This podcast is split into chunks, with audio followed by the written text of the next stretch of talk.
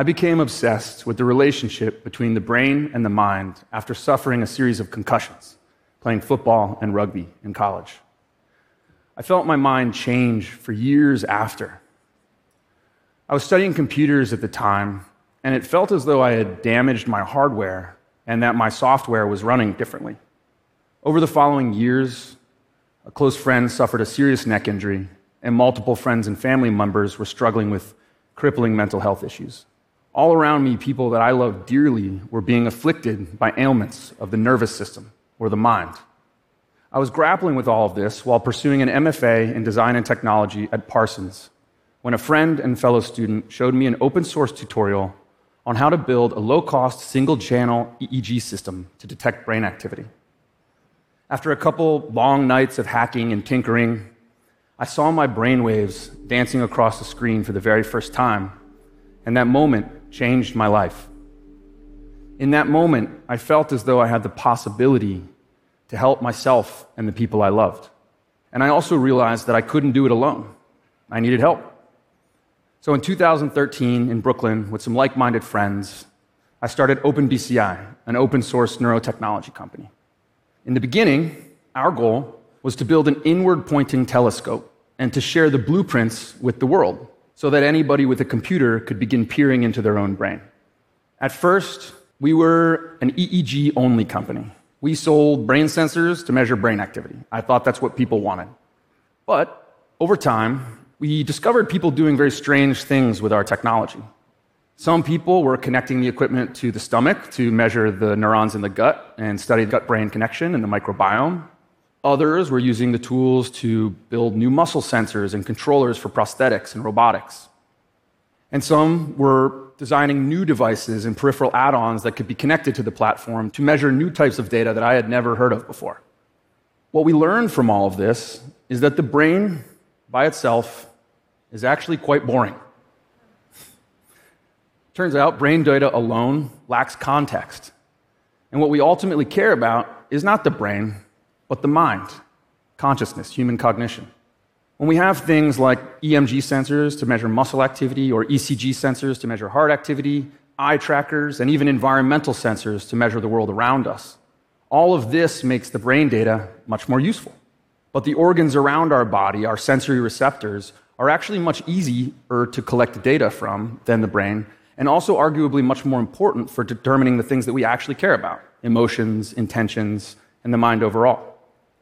Additionally, we realized that people weren't just interested in reading from the brain and the body, they were also interested in modulating the mind through various types of sensory stimulation, things like light, sound, haptics, and electricity.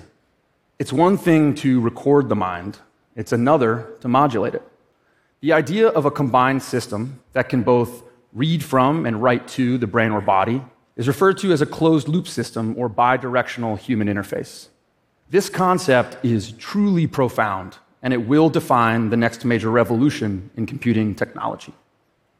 When you have products that not just are designed for the average user, but are designed to actually adapt to their user, that's something truly special. When we know what the data of an emotion or a feeling looks like, and we know how to make that data go up or down, then using AI, we can build constructive or destructive interference patterns to either amplify or suppress those emotions or feelings. In the very near future, we will have computers that we are resonantly and subconsciously connected to, enabling empathetic computing for the very first time. In 2018, we put these learnings to work and began development of a new tool for cognitive exploration. Named after my friend Gall, who passed from ALS in 2016, we call it Galea. It's a multimodal biosensing headset, and it is absolutely packed with sensors. It can measure the user's heart, skin, muscles, eyes, and brain, and it combines that capability with head mounted displays or augmented and virtual reality headsets. Additionally, we're exploring the integration of non invasive electrical neural stimulation as a feature. The Galea software suite can turn the raw sensor data into meaningful metrics. With some of the sensors, we're able to provide new forms of real time interactivity and control. And with all of the sensors, we're able to make quantifiable inferences about high level states of mind, things like stress, fatigue, cognitive workload, and focus. In 2019, a legendary neurohacker by the name of Christian Bayerlein reached out to me. He was actually one of our very first Kickstarter backers when we got started early on. Christian was a very smart, intelligent, happy go lucky, and easygoing guy. And so I worked up the courage to ask him, Hey, Christian, can, can we connect you to our sensors? Uh, at which point he said, I thought you would never ask. so after 20 minutes, we had him you know, rigged up to a bunch of electrodes, and we provided him with four new inputs to a computer little digital buttons that he could control voluntarily. This essentially doubled his number of inputs to a computer. Years later, after many setbacks due to COVID, we flew to Germany to work with Christian in person to implement the first prototype of what we're going to be demoing here today. Christian then spent months training with that prototype and sending his data across the Atlantic to us in Brooklyn from Germany and flying a virtual drone in our offices. The first thing that we did was scour Christian's body for residual motor function. We then connected electrodes to the four muscles that he had the most voluntary control over, and then we turned those muscles into digital buttons. We then applied some smart filtering and signal processing to adapt those buttons into something more like a slider or a digital potentiometer. After that, we turned those four sliders and mapped them to a new virtual joystick. Christian then combined that new joystick with the joystick that he uses with his lip to control his wheelchair. And with the two joysticks combined, Christian finally had control over all the manual controls of a drone. I'm going to stop talking about it and we're going to show you. Christian, welcome.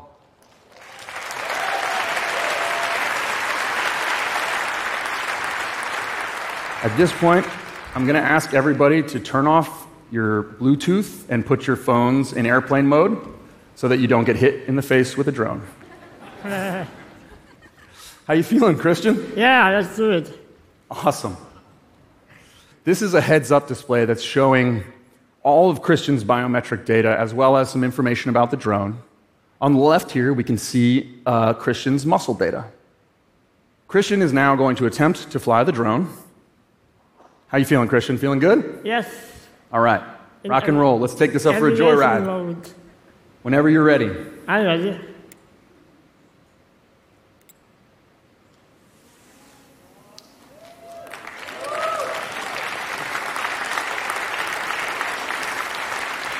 All right, take her up. And now, let's do something we probably shouldn't do and fly it over the audience.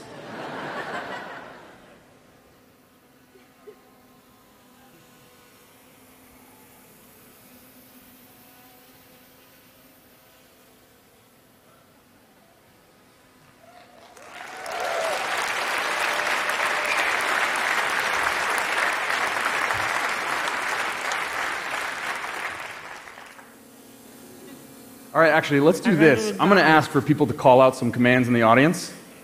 So, how about you? Straight, straightforward. Straightforward.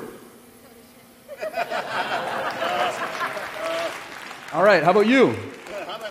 Up. Not down. Oh, he's doing what he wants right now. Amazing. All right, let's bring it back. And what I'm going to do right now is take control of the controller so that you guys know that there isn't someone backstage flying this drone. All right, Christian, you're all right with that? Yeah. Cool.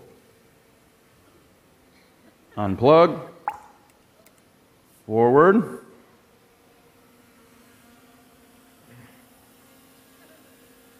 And we're going to land this guy now.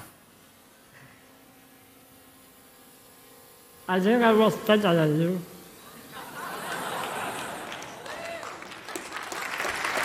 Amazing.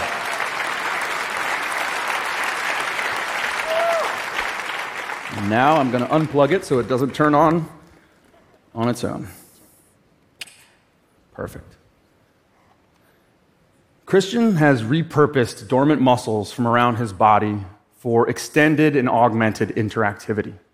We have turned those muscles into a generic controller that in this case we've mapped into a drone, but what's really cool is that joystick can be applied to anything. Another thing that's really cool is that even in individuals who are not living with motor disabilities, there exist dozens of dormant muscles around the body that we can tap into for augmented and expanded control interactivity. And lastly, all the code related to that virtual joystick, we're going to open source so that you can implement it and improve upon it.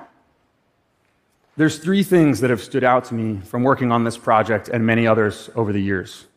One, we cannot conflate the brain with the mind. In order to understand emotions, intentions, and the mind overall, we have to measure data from all over the body, not just the brain. Two, open source, technology access, and literacy is one way that we can combat the potential ethical challenges we face in introducing neural technology to society. But that's not enough. We have to do much, much more than that. It's very important, imperative, that we set up guardrails and design the future that we want to live in. Three, it's the courage and resilience of trailblazers like Christian who don't get bogged down by what they can't do, but instead strive to prove that the impossible is in fact possible.